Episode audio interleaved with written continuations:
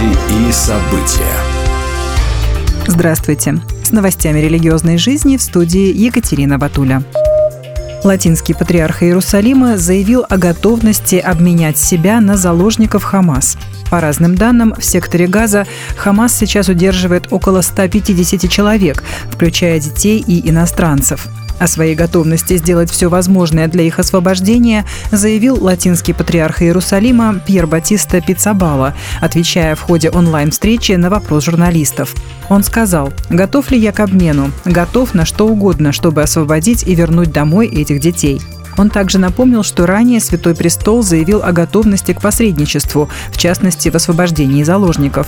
При этом кардинал признал, что это достаточно сложная задача. Он отметил, что опасается серьезного гуманитарного кризиса в случае наземной операции Израиля в секторе Газа, потому что будет множество жертв. Он также обеспокоен возможностью расширения конфликта, который может захватить западный берег реки Иордан, Ливан и затронуть весь арабский мир.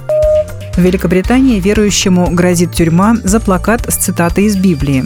В отношении 72-летнего Стивена Грина из Южного Уэльса возбуждено уголовное дело за то, что он держал плакат возле входа в клинику в Иллинге в западном Лондоне, принадлежащий MSI Reproductive Choices. На плакате Грина была ссылка на слова из псалма «Ибо ты устроил внутренности мои и соткал меня в чреве матери моей».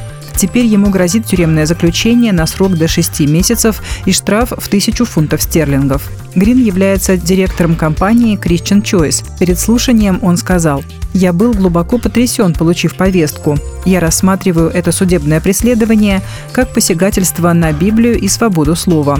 Я полон решимости защищать себя и бороться за справедливость». На прошедшем с 17 по 19 октября этого года Большом соборе Российского объединенного союза христиан вероевангельской пятидесятников прошли выборы начальствующего епископа Союза.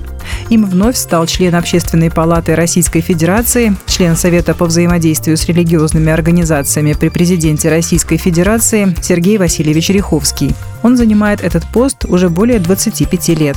В своем обращении ко всем присутствующим Сергей Риховский отметил, что следующие четыре года церкви и верующие Союза все вместе должны реализовывать одну из важных целей РосХВЕ – выстраивание доверительных отношений со всеми социальными институтами общества.